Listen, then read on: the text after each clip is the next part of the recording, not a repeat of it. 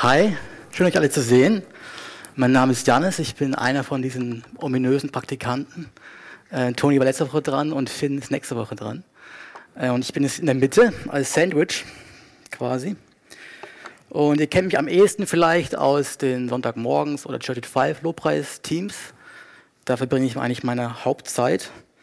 Und ähm, ich muss ganz ehrlich sagen, ich hatte eigentlich nie vor, hier vorne zu stehen ähm, und habe das auch nicht geplant. Und die Vorbereitung, die war jetzt auch ziemlich, ähm, würde ich mal sagen, eine einmalige Erfahrung für mich bis jetzt. Ähm und nichtsdestotrotz freue ich mich jetzt drauf, was Gott eigentlich uns heute Abend sagen will. Und wir haben gerade eben das Gleichnis von heute Abend gehört über das Königreich oder Himmelreich Gottes, das Gleichnis vom Unkraut im Weizenfeld. Und äh, ich mache jetzt gleich was bisschen was Untypisches. Ähm, und zwar werde ich euch jetzt gleich mal richtig krass spoilern. Also Achtung, Spoiler-Alarm. Ähm, bevor wir jetzt gleich in den Text einsteigen und die Bedeutung des Textes anschauen und so die, ja, möchte ich erstmal die grundlegende Aussage, die Jesus hier tätigen will in dem Gleichnis, einfach euch sagen und ihr müsst mir jetzt einfach kurz vertrauen, dass es so stimmt, bis wir dann wirklich nochmal in den Text reinschauen. Ja. Ähm, ich sage das, weil es irgendwie so ein bisschen meine Grundlage ist für den Rest, was ich eigentlich heute Abend sagen will. Jesus sagt in diesem Gleichnis aus, dass der Tag des Gerichts noch in der Zukunft liegt und noch kommen wird. Und bis dahin leben wir, ähm, er beschreibt uns als Weizen, in dieser Welt zwar schon in seinem Königreich irgendwie, ähm, aber in diesem, in diesem Königreich und auch um die, diesem Königreich herum gibt es nicht nur Weizen, sondern auch Unkraut. Und damit meint er ähm, die Kinder des Bösen, das erklärt er später, darauf kommen wir gleich noch. Und gäbe es nur, nur dieses Weizen, dann wäre es, glaube ich, schon ziemlich ähm, ein entspanntes Leben, weil es keine quasi Gegner gibt. Und ähm, das wär, hieße im Prinzip, das Königreich Gottes wäre schon komplett da. Aber das ist es ja eben noch nicht. Und jetzt machen wir ganz kurz mal noch einen Abstecher in die Biologie. Ich bin zwar kein Biologe, aber ähm, ich glaube, dass man in jeder guten Predigt auch mal einen Wikipedia-Auszug zitieren muss. Deswegen gehen wir jetzt in die Herbologie, die Unkrautkunde. Und ähm, da wird Unkraut laut Wikipedia zum einen so definiert. Ähm, gibt auch noch andere Definitionen. Und zwar, Unkraut ähm, wird so definiert, dass es mit der angebauten Nutzpflanze, in unserem Fall dem Weizen, um Nährstoffe, Licht und Wasser konkurriert und so die Nutzpflanze in seinem Wachstum stört und deren Ertrag mindert. Und ich weiß nicht, wie es euch geht, aber mir geht es so, dass ich in meinem Wachstum ungern gestört werde. Und ähm, ich glaube, so das, ja, ich glaube, das ist auch in unserer Gesellschaft so richtig schön zu sehen. Wir wollen alle viel Frucht bringen und gut wachsen und stark sein. Ähm, und das ist jetzt so eine Spannung und die haben wir auch letzte Woche schon vom Tony gehört, dass dieses Königreich, in dem wir leben, äh, eine Spannung hat. Und zwar diese Spannung, dass, dass es schon da ist, aber noch nicht ganz da ist. Das kennt ihr wahrscheinlich. Ähm, und in dieser Spannung, würde ich sagen, gibt es nochmal so eine doppelte Spannung jetzt, also noch eine, dass wir jetzt in dieser Zeit leben, dass das Königreich schon da ist, aber noch nicht ganz. Und das bedeutet, dass wir noch nicht dass wir noch nicht im Königreich sind komplett und dass noch nicht alle, alle Leid und Schmerzen so, so weg sind. Ähm, das kommt erst dann nach dem, dem Tag des Gerichts. Und jetzt sind wir in so einer Zwischenzeit, wo wir eigentlich darauf hinwarten und, und hoffen, dass es irgendwann soweit ist und wir diese Welt eigentlich, diese Welt quasi hinter uns lassen können. Genau, und wir wollen uns heute Abend genau dieses Thema eigentlich anschauen. Also warum wir von dieser, also beziehungsweise das Thema, ja, diese Spannung anschauen und wir wollen die Fragen beantworten, warum wir von dieser Spannung zum einen nicht, ähm, nicht überrascht sein sollten und auch keine Angst haben sollten und warum das eigentlich diese Zeit, diese Zwischenzeit ein bisschen auch ein Grund zur Freude und zur Hoffnung ist. Und ich hoffe, dass ich die Fragen beantworten werde in meiner vorgegebenen Zeit. Genau, bevor wir jetzt noch weiter, ich habe noch mal noch was, noch, muss noch ein paar Sachen davor noch loswerden. Und zwar gehen wir jetzt mal kurz zurück in die Zeit, in der Jesus dieses Gleichnis zu, seinen, zu diesen Jüngern und auch zu den ganzen Zuhörern gesprochen hat. Und da sehen wir, dass die Juden damals eine ziemlich klare oder doch eine ziemlich klare Erwartung hatten an ihren Messias. Und zwar war die Vorstellung so ein bisschen da, dass er so quasi hereinbricht irgendwie und ähm, die, die Unterdrücker, ja, das, das, das, das, römische Reich, die waren ja die Besatzer und auch die Unterdrücker von den, von den Juden, direkt irgendwie ja, weg und gegen sie kämpft und dann sein neues Königreich aufbaut. Und das sehen wir auch ganz gut eigentlich zum Beispiel an König Herodes, dass seine Reaktion darauf war, dass eben er gehört hat, okay, da wurde ein, ein Junge geboren, ein König der Juden, ähm, dass er eigentlich losgegangen ist und den töten lassen wollte. Und wäre ähm, Josef mit Maria und Jesus nicht nach, wären die nicht nach Ägypten abgehauen, ähm, hätten die wahrscheinlich auch, wäre jetzt eine andere Geschichte geworden jetzt. Zum Glück nicht. Ähm, deswegen stehen wir jetzt hier. Und jetzt gehen wir wieder in die quasi jetzt in die nicht in die Realität, aber in die Zukunft. Kennt, kennt ihr die Avengers-Filme? Die meisten kennt ihr, ja? Gut. Nein, der Pastor weiß, kennt ihn nicht, klar. Das ist auch nicht heilig, der Film, glaube ich. Ähm, da gibt es in dem ersten Film gibt's eine Stelle oder eine Szene, wo, ähm, wer das nicht kennt, da geht es darum, eigentlich, dass Außerirdische die Welt angreifen, also eigentlich der klassische Hollywood-Film und Helden müssen dann die, die Welt retten. Und da gibt es so eine Szene, dass dann über New York so eine Art ja, Tunnel aufgeht aus einer anderen Dimension und diese ganzen Aliens da so reinströmen. Und so ein bisschen habe ich mir das dann so vorgestellt, vielleicht haben sich die Juden auch so, so vorgestellt, dass Jesus irgendwie so ganz krass kommt. Und alle, also ne, so New York, ganz viele Menschen, äh, viele Hochhäuser und irgendwie alle bekommen es mit, es wird irgendwie live übertragen. Und ähm, auf jeden Fall bekommen es alle Menschen mit, so dass Jesus, dass, dass diese, nicht Jesus, dass diese Aliens kommen, ja, und die Welt angreifen. Und ungefähr in diesem Bild habe ich mir das irgendwie auch vorgestellt, dass, dass sich vielleicht die Juden damals so vorgestellt haben und ich stelle es mir auch ein bisschen so vor. Das wäre ziemlich cool. Jedenfalls allerdings nicht so, also die Action wäre nicht so cool und ich glaube auch nicht, dass sich die Juden gedacht haben, dass das irgendwie in New York passiert, sondern wahrscheinlich woanders, irgendwie Jerusalem oder so. Ähm, und was Jesus aber jetzt hier tut, ist, dass er in diesem Gleichnis zeigt, dass, dass er eben nicht so kommt und dass es nicht so ist, dass diese Zeit noch nicht da ist, zumindest noch nicht. Also er bringt das Königreich auf diese Erde schon und das sagt er auch eben, das kehrt um, ähm, das Königreich ist nahe aber er ist noch nicht komplett da. Und es fehlt noch was. Und dieser, dieser Tag des Gerichts, der kommt nicht sofort, sondern erst nach, noch in der Zukunft. Und bis dahin leben wir als Weizen ähm, mitten unter dem Unkraut auf dieser Erde. Mit allen Herausforderungen, ähm, ja, Kämpfen, Nöten, aber auch den Freuden, die das Leben mit sich bringt.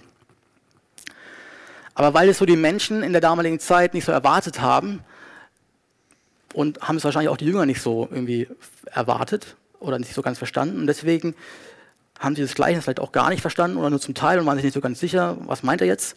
Und deswegen gehen sie zu Jesus und bitten ihn, ihnen das Gleichnis vom Unkraut im Weizen zu erklären. Und das sehen wir im gleichen Kapitel, Matthäus 13, in den Versen 36 bis 43. Ich werde jetzt nicht alle durchlesen, ähm, aber ihr könnt ähm, die definitiv selber mal durchlesen irgendwann.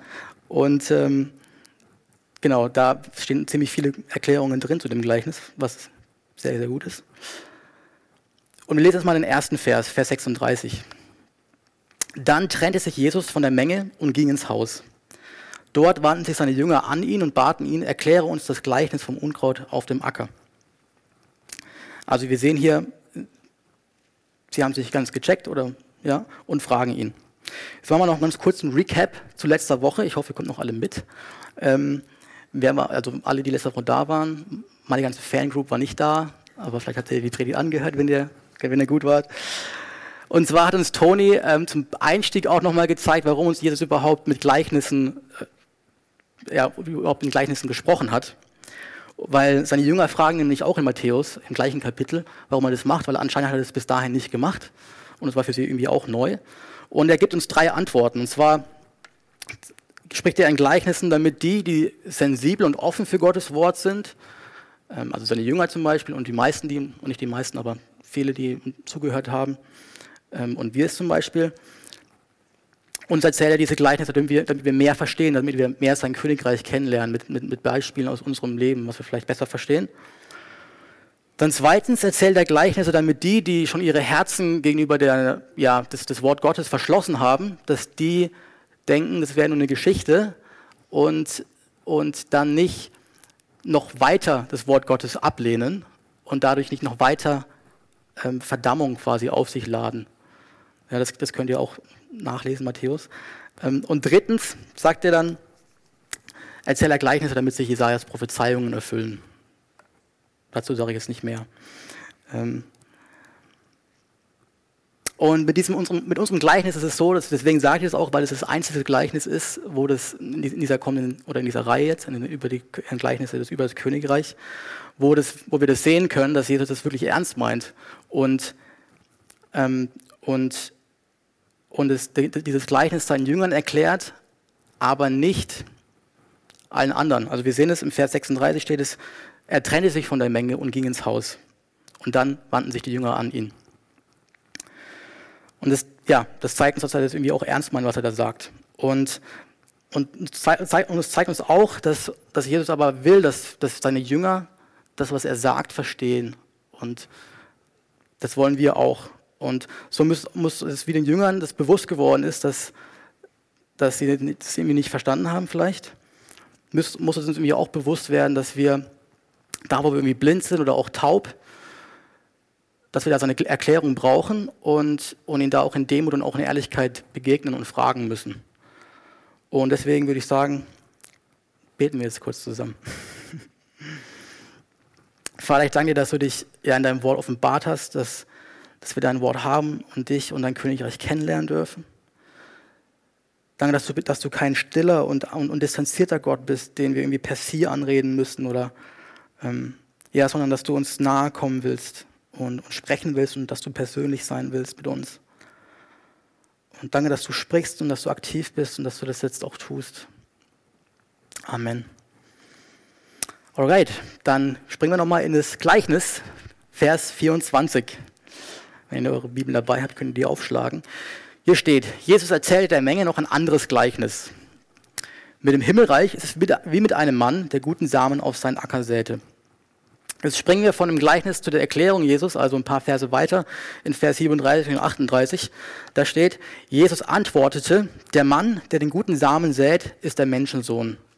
Der Acker ist die Welt, der gute Same sind die Kinder des Himmelreichs. Als ich angefangen habe, über dieses Gleichnis Kommentare zu lesen, was man so macht anscheinend, wenn man Pastor ist, macht man, glaube ich, das viel. Ne? ähm, wenn die Zeit hat. ich hatte Zeit, auf jeden Fall mehr als die. Ist mir, da ist mir ziemlich schnell was aufgefallen. Und zwar, dass die meisten Kommentatoren diesen Acker irgendwie ziemlich schnell gleichsetzen mit der Gemeinde.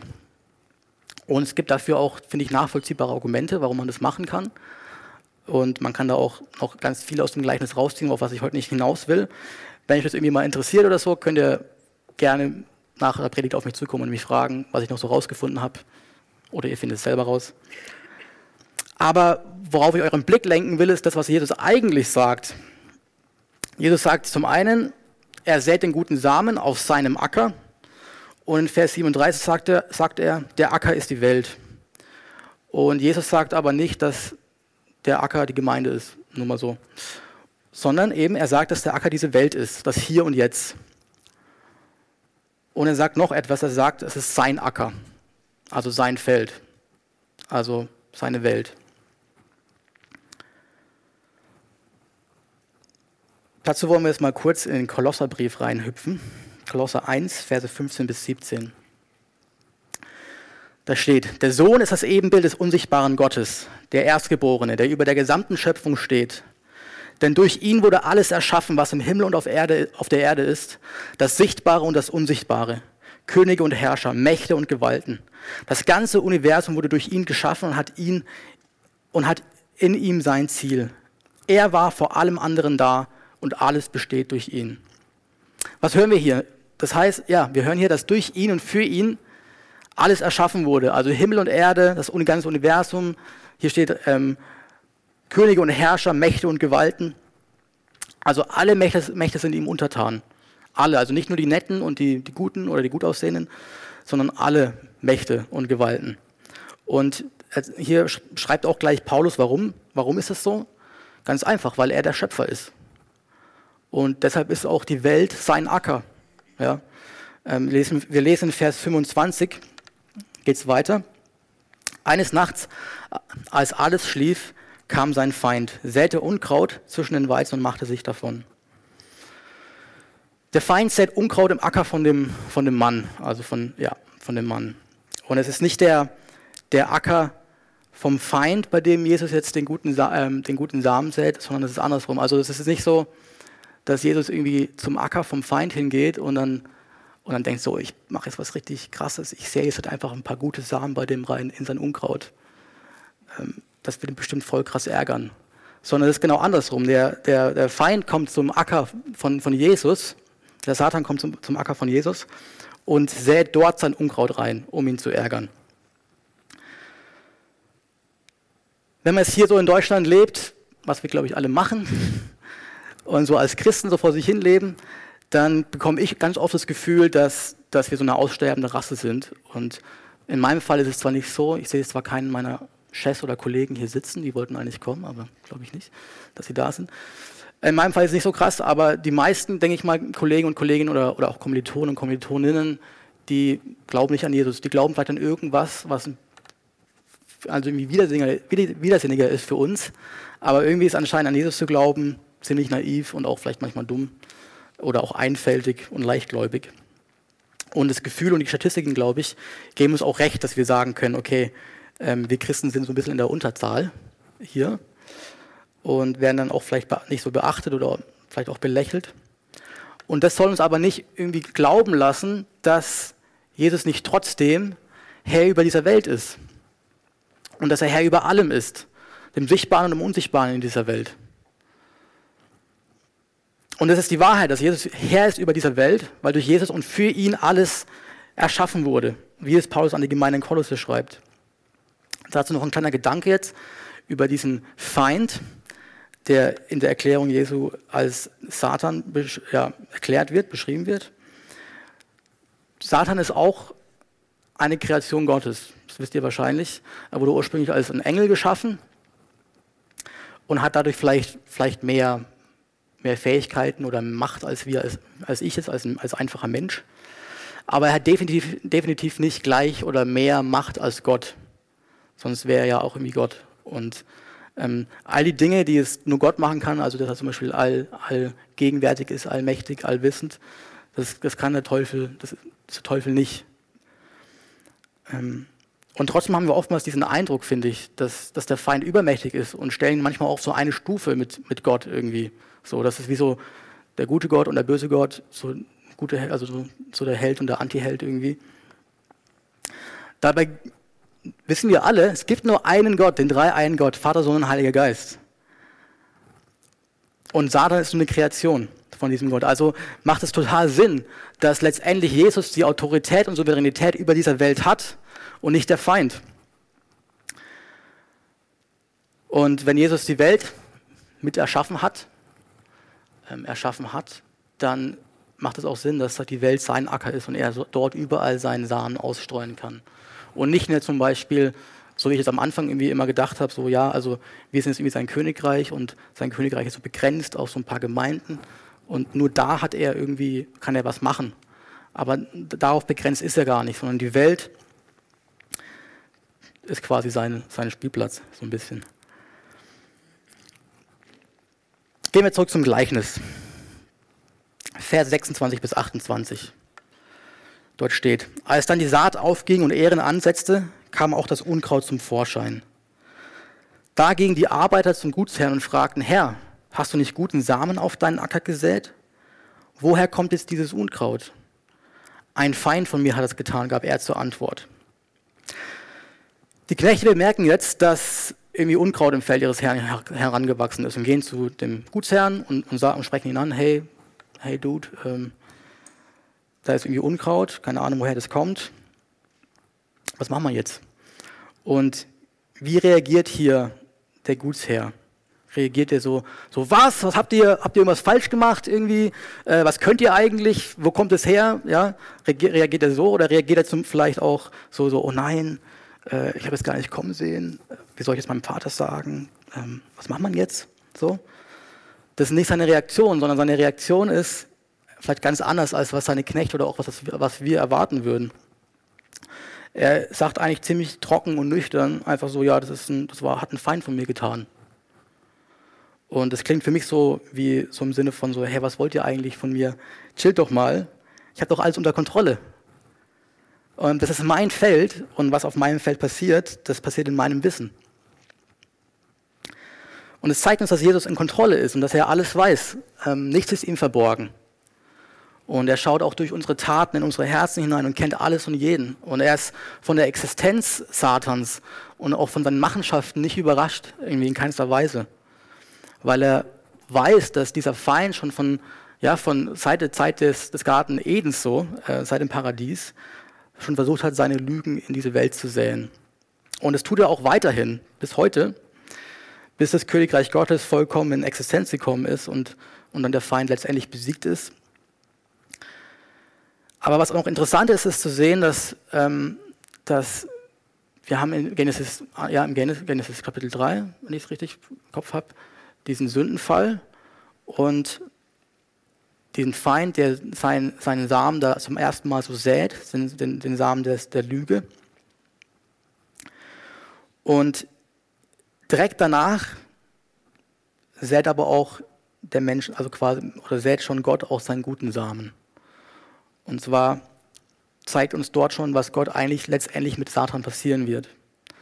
Nämlich, dass ein, ein Nachkomme Adams, der Menschensohn, den Kopf der Schlange zertreten wird. Und das hat Jesus durch seinen Tod am Kreuz für uns getan. Und ähm, auch durch die Auferstehung am dritten Tag hat er das vollbracht. Er hat den Tod besiegt und dadurch die Trennung von Gott, ähm, die die Sünde in unserem Leben verursacht, hat das Ganze überwunden, damit wir wieder in die Gegenwart Gottes kommen können.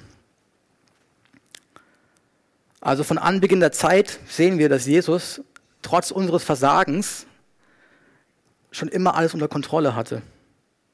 Und diese Kontrolle wird er auch nicht verlieren. Es wird da kein, es wird keinen Moment geben, wo er die irgendwie noch verlieren wird.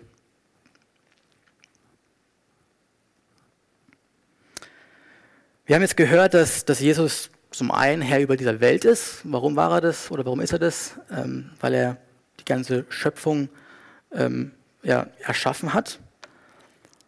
Und wir haben gehört, dass er nicht von dem Bösen dieser Welt überrascht ist, weil er die Kontrolle über diese Schöpfung hat, weil es seine Schöpfung ist. Und wenn wir das alles wissen, dann, dann will ich jetzt die Frage stellen, was bedeutet es für unser Leben? Wie sollen wir dann als Weizen in einer Welt voller Unkraut leben? Wie soll das aussehen? Ähm, Jesus spricht im Gleichnis von der, von der guten Saat und, und, oder von dem, von dem guten Samen und dem schlechten Samen. Und das Interessante ist, dass beide Samen auf dem gleichen Acker landen, mit dem gleichen nährstoffreichen Boden, ähm, die gleiche Sonne abbekommen, den gleichen Regen und beide heranwachsen und Frucht bringen. Und spannend wird es, dass, dass die Knechte, wie wir das vorhin gelesen haben, erst zu dem Gutsherrn kommen, als die Ähren, an, Ähren ansetzen, also die Frucht quasi sichtbar wird so ein bisschen. Sie ist noch nicht ganz reif, aber sie wird sichtbar. Und da gebe ich euch jetzt einfach kurz noch so, einen kleinen, so eine kleine Side Note, Side mit. Vielleicht wisst ihr das auch schon. Und zwar, ich weiß nicht, wie ihr euch Unkraut vorstellt. Ich denke irgendwie immer so an Disteln, also offensichtlich Unkraut. Ja. Also Weizen und Disteln, ich bin kein, also ich habe ja schon gesagt, ich bin kein Biologe, auch kein Botaniker, aber für mich, ich kann die zwei Sachen auseinanderhalten. So. Ähm, das Spannende, oder ja, doch das Spannende ist es hier zu sehen, dass das Unkraut, das, das griechische Wort, das im Originaltext verwendet wird, lässt sich nicht nur als Unkraut übersetzen, sondern auch als im Deutschen Lolch. Kennt es jemand? Schon mal jemand gehört? Da hinten. Also das wird auf jeden Fall mein, oder mein favorite neues Schimpfwort oder wenn ich jemanden beleidigen will, so, statt Lauch, du Leuch oder so. Ähm, das, das Interessante ist bei diesem Lolch, dass das aussieht wie Weizen, wenn es heranwächst. Und erst wenn die, wenn die, wenn die ersten Körner quasi wachsen, die, sieht man, dass es eigentlich Unkraut ist, weil diese Körner schwarz sind und nicht wie das Weizen so goldgelb ich glaube, so die zwei Weißen aus, glaube ich, gell? ähm, genau, und deswegen macht es total Sinn, dass hier die Knechte nicht schon direkt irgendwie zum, zum Gutsherrn kommen, als die ersten, die ersten Disteln sprießen, sondern dass es erst dauert, bis sie das erkennen. Und weil sie das erst an den Früchten erkennen, wollen wir uns auch mal diese Früchte anschauen, die wir in unserem Leben eigentlich sehen wollen, wie wir, die wir eigentlich produzieren wollen als Weizen. Und deswegen lass uns mal gemeinsam in den Galaterbrief Kapitel 5 gehen und die Verse 22 bis 26 lesen. Ich lese es mal vor. Die Frucht hingegen, die der Geist Gottes hervorbringt, besteht in Liebe, Freude, Frieden, Geduld, Freundlichkeit, Güte, Treue, Rücksichtnahme und Selbstbeherrschung. Gegen solches Verhalten hat kein Gesetz etwas einzuwenden. Nun, wer zu Jesus Christus gehört, hat seine eigene Natur mit ihren Leidenschaften und Begierden gekreuzigt. Da wir also durch Gottes Geist ein neues Leben haben, wollen wir uns jetzt auf, auch auf Schritt und Tritt von diesem Geist bestimmen lassen. Wir wollen nicht überheblich auftreten, einander nicht provozieren und nicht neidisch aufeinander sein. Wir haben jetzt den coolen Part gelesen. Davor schreibt Paulus noch, macht quasi noch einen Spiegel dazu ähm, und schreibt, was die Folgen eines Lebens sind, wenn man sich nicht vom Geist Gottes leiten lässt, sondern von, von seinem eigenen Fleisch und letztendlich den Lügen des, des Feindes Glauben schenkt. Ähm, einen Moment. Und es, genau, und das, das Spannende ist, dass er auch da schreibt, dass das letzt, oder er zeigt letztendlich auch die Folge auf, was das bedeutet, wenn wir nicht dem Geist Gottes folgen. Und er schreibt hier in Vers 21, auch gleich ist genau kurz der, der Vers davor, ich kann euch diesbezüglich nur warnen, wie ich, es, wie ich es schon früher getan habe. Wer so lebt und handelt, wird keinen Anteil am Reich Gottes bekommen, dem Erbe, das Gott für uns bereithält. Also er spricht hier auch wieder von diesem, oder er spricht hier von dem, von dem, von dem Erbe, von dem Reich Gottes, das wir bekommen, wenn wir uns vom Geist leiten lassen und die Früchte des Geistes auch, auch irgendwie produzieren. So, nicht aus, uns, nicht aus uns selber heraus, sondern eben aus dem Geist Gottes.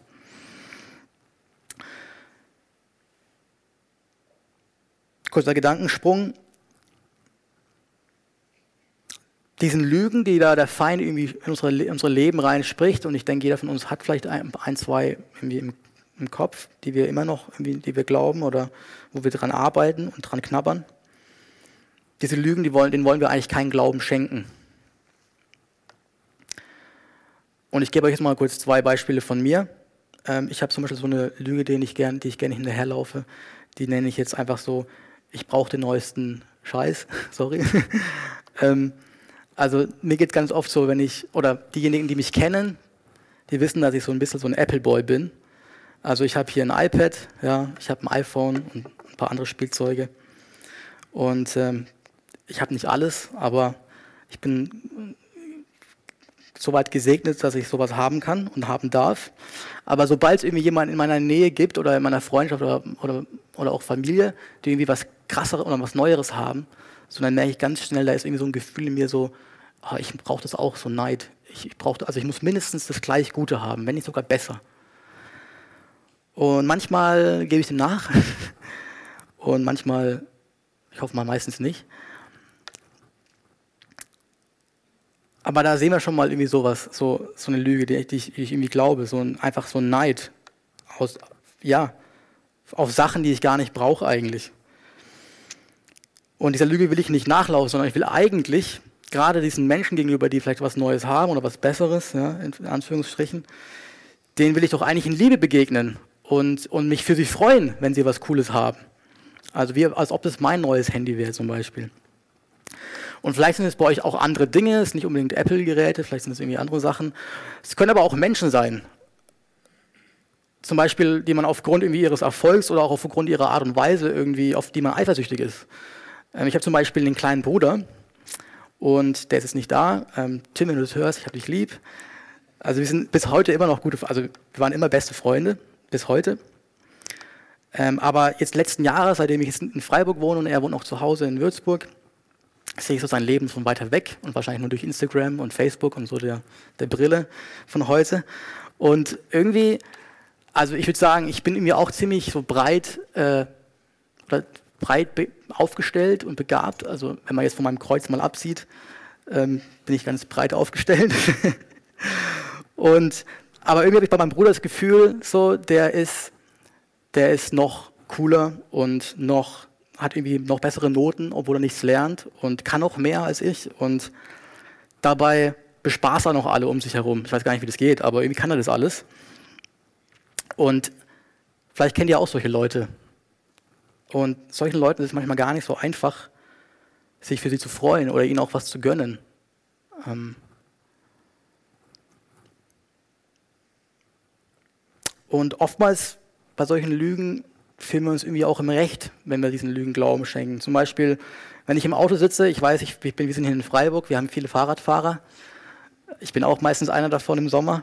Aber wenn ich im, im Winter im Auto sitze, an einer roten Ampel und neben mir fährt einer im Fahrrad über die rote Ampel, das nervt mich richtig, richtig hart. Also da wird dann meine Geduld irgendwie abgelöst, also meine Geduld von der roten Ampel und auch von und meine Freundlichkeit auch gegenüber diesem Fahrradfahrer, die verändern sich dann irgendwie so ein bisschen in, in ja, Wut und vielleicht auch Feindseligkeit. Auch wenn ich, glaube ich, noch genug Selbstbeherrschung habe, das nicht sofort irgendwie rauszulassen. Aber ich merke, dass es mich voll nervt. Ja, vielleicht kennt ihr das. Vielleicht seid ihr, ja, oder, ja. Oder wenn man irgendwie auf der Arbeit oder in der Uni irgendwie dumm angemacht wird von jemandem ohne Grund, dann hat man irgendwie so das Gefühl, ich habe jetzt das Recht, jetzt ärgerlich zu sein.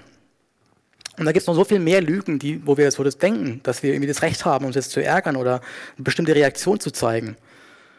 Und weil wir so viele Lügen, weil es da so viele Lügen gibt in unserem Leben, wollen wir Gottes Wahrheiten kennen. Und, und damit auch wissen, wie wir im Geist Gottes leben können und wie wir eigentlich leben sollen. Und deswegen ist es mein, mein, ja, mein Aufruf, sage ich mal, heute Abend, lasst uns irgendwie wie Weizen leben. Ich habe es überlegt, wie, wie lebt so Weizen? Ähm, keine Ahnung, ich war noch nie eine Pflanze. Also ich glaube, die steht einfach rum und freut sich, dass sie einen guten Boden hat und Wasser und Regen. Und, ähm, und mehr kann sie selber nicht machen. Und ich glaube, das ist ein ganz gutes Bild auch für uns. Also wir können uns schon irgendwie auch ein bisschen um uns kümmern, aber letztendlich gibt, gibt Gott den Segen und, und das, was wir brauchen. Und das zeigt uns auch hier Paulus, dass wir, dass diese Früchte nicht durch unsere eigenen Anstrengungen passieren, sondern durch den Geist Gottes, der in uns lebt, der in uns gepflanzt wurde.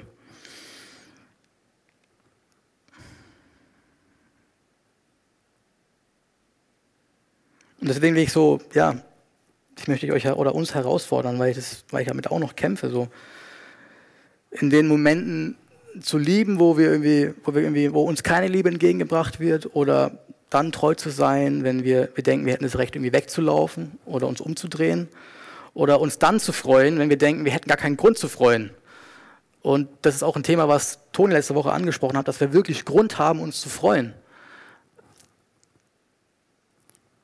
Weil wir schon im Königreich leben dürfen. Und, ähm, und, und Gott, Gott uns nahe kommt.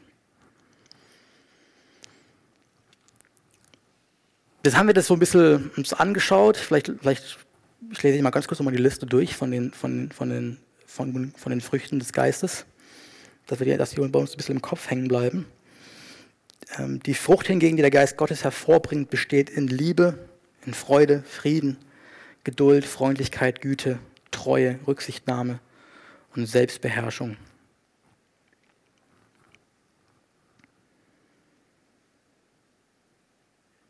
Wenn wir im Geist Gottes leben, dann glaube ich, werden diese Früchte produziert werden. Und trotzdem, glaube ich, leben wir noch in der Welt eben mit Unkraut. Und ich habe gerade auch in der Vorbereitung dieser Predigt echt das Gefühl gehabt, so dass, dass mein Leben mich nervt. Und dass es nicht so läuft, wie ich es mir manchmal vorstelle, oder nicht so einfach ist, wie ich es mir manchmal vorstelle. Oder manchmal auch erhoffe. Und dass da immer noch offensichtlich Dinge sind, die mich herausfordern und die mich gefühlt irgendwie in meinem Wachstum stören. Und das Coole ist zu sehen, dass in diesem Gleichnis wir, dass Jesus uns da direkt eine Hoffnung mitgibt. Lass uns mal die Verse 28 bis 30 lesen. Die Arbeiter fragten, möchtest du, dass wir hingehen und das Unkraut ausreißen und einsammeln? Nein, entgegnete der Gutsherr. Ihr würdet mit dem Unkraut auch den Weizen ausreißen. Lasst beides miteinander wachsen, bis die Zeit der Ernte da ist. Dann werde ich zu den Erntearbeitern sagen, reißt zuerst das Unkraut aus, sammelt es ein und bündelt es, um es zu verbrennen. Und dann bringt den Weizen in meine Scheune.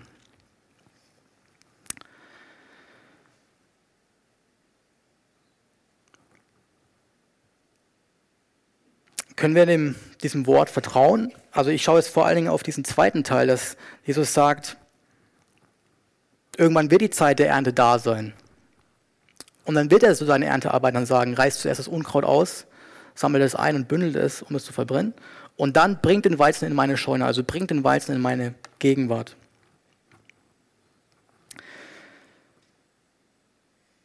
Jetzt frage ich mich, was haben andere vor uns erlebt? Wie ging es anderen? Ähm, was sagt zum Beispiel das Neue Testament dazu? Und wenn wir uns das Neue Testament anschauen, dann sehen wir, dass alle Christen so auf Blumenwiesen rumhüpfen, wie so Astronauten auf dem Mond und sich alle lieb haben und Hund und Katze gute Nacht sagen. Also wenn es bei euch in einem Neuen Testament steht, dann haben wir nicht das gleiche Buch. Ähm, bei mir sieht es ein bisschen anders aus. Tatsächlich sind die Apostel, glaube ich, ziemlich eindeutig. Und zwar ist so eine, eigentlich die eindeutige Aussage, dass Leid bis, bis hin zur Verfolgung eigentlich nicht nur ein, also ist nicht nur ein versprochener Teil unseres christlichen Lebens. Und die Apostel sagen, wir sollen sogar Freude, es als Freude und Ehre erachten, dass wir in dem Leiden Jesu Christi teilhaben dürfen. Dazu will ich nochmal noch mal ein, ein paar Verse lesen aus Jakobus Kapitel 1, Verse 2 bis 4. Seht es als einen ganz besonderen Grund zur Freude an, meine Geschwister, wenn ihr Prüfungen verschiedenster Art durchmachen müsst. Ihr wisst doch, wenn euer Glaube erprobt wird und sich bewährt, bringt das Standhaftigkeit hervor. Und durch die Standhaftigkeit soll das Gute, das in eurem Leben begonnen hat, zur Vollendung kommen. Dann werdet ihr vollkommen und makellos sein und es wird euch an nichts mehr fehlen. Tatsächlich sind es die Prüfungen und Bewährungen unseres, unseres Glaubens, die Standhaftigkeit hervorbringen, sagt hier, äh, wird hier gesagt, von Jakobus. Ne? ähm, und diese Standhaftigkeit, die wird dann zur Vollkommenheit führen.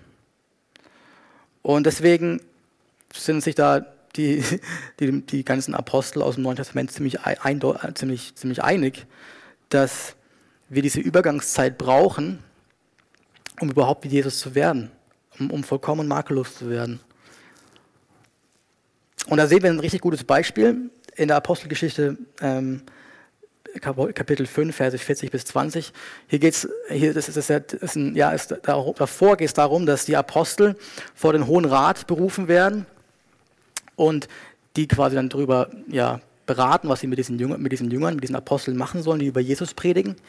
Und letztendlich sagen sie ihnen dann, also ihr dürft gehen, aber predigt bitte nicht weiter in, in dem auf, im Namen Jesu. Und jetzt lesen wir das ganz kurz. Man rief die Apostel wieder herein, ließ sie auspeitschen und verbot ihnen nochmals unter Berufung auf den Namen Jesu in der Öffentlichkeit zu reden. Dann ließ man sie gehen. Die Apostel ihrerseits verließen den Hohen Rat voll Freude darüber, dass Gott sich für würdig geachtet hatte, um des Namens Jesu willen Schmach und Schande zu erleiden. Unbeirrt lehrten sie auch weiterhin Tag für Tag im Tempel und in Privathäusern und verkündeten die gute Nachricht, dass Jesus der Messias ist. Als ich das gelesen habe, muss ich erstmal lachen und denken so, wie absurd ist das eigentlich? Also die werden ausgepeitscht und, ähm, und dann gehen sie raus und sagen und, und, und verließen den Hohen Rat voll Freude darüber, dass Gott sie für würdig geachtet hat, ähm, um den Namen Jesu willen Schmach und Schande zu erleiden. Also was ist das für eine krasse Reaktion von denen? Und ich glaube, der, der Feind dachte sich wahrscheinlich auch so, Scheibenkleister, so war es irgendwie nicht geplant. Ich dachte, das geht irgendwie anders. Ähm, oder was ist das ist irgendwie nach hinten losgegangen, was ich hier eigentlich vorhatte. Aber ist so eine, so, eine, so eine Hoffnung haben wir eigentlich und so eine Hoffnung wollen wir haben. Und so eine Hoffnung ist auch ansteckend. Und und wollen wir nicht solche Jünger Jesus sein? Also solche Jünger, die, die so eine Hoffnung haben auf Jesu Wiederkommen und in denen so eine, so, ein, ja, so eine Hoffnung, so eine Freude brennt für das kommende Königreich, dass wir sogar ja, eine Freude haben, bis zu diesem Tag Schmerz und Leid zu erfahren. Ich weiß, ich, ich war echt heraus, also ich hatte es schon ein paar Mal gesagt, ich war so herausgefordert, überhaupt zu predigen, und das hat mich so, so zu Gott hingezogen. Und ich glaube, ich muss noch weiter da zu Jesus zur Tür rennen und klopfen. Das kann, darf jetzt nicht aufhören. Aber ich habe gemerkt, ich will es haben. Ich will so eine Hoffnung haben in dem kommenden Königreich. und letztendlich eine Freude haben dafür, ja, obwohl es irgendwie Schmerz und Leid gibt und Herausforderungen und, und irgendwie Trauer und, und Tod. Aber wir wissen, dass das Grab leer ist und dass Jesus der lebendige Gott ist und dass durch ihn und für ihn alles erschaffen wurde. Und er hat alles in seiner Hand, er hat alles unter Kontrolle. Und wenn wir das alles wissen, dann, dann, dann werden Leid und Schmerzen eigentlich, dann wird es zu einer Freude, weil wir wissen, dass es nicht ewig so geht und, und wir, weil wir eine Hoffnung haben auf was Kommendes.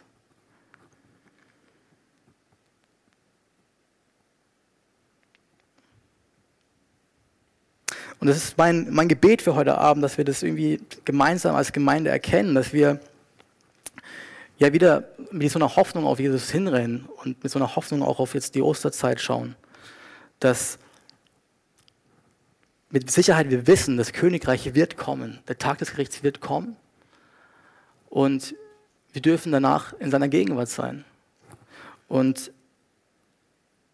in Jesu Erklärung von dem Gleichnis schreibt er ganz am Schluss, dass seine, seine Kinder dann leuchten werden wie die Sonne.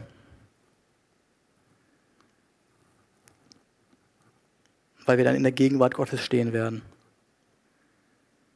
Und ich weiß, es ist ein bisschen abstrakt, ich kann es mir auch nicht so ganz vorstellen, aber ich bete, dass es unsere Hoffnung ist und dass, wir, dass wir das erwarten und, und dahin hinbeten und hin und, und hinrennen so zu Gott mit dieser Erwartung, mit dieser Hoffnung im Herzen und mit dem Wissen, ja, dass Gott Herr ist über allem, dass er Herr ist über dieser Welt, dass er seinen Samen überall sät, in unserem Königreich, in unserer Gemeinde, in, in seinem Königreich, dort, wo er seine Samen säen will und dass er das alles in der Hand hat und in Kontrolle hat.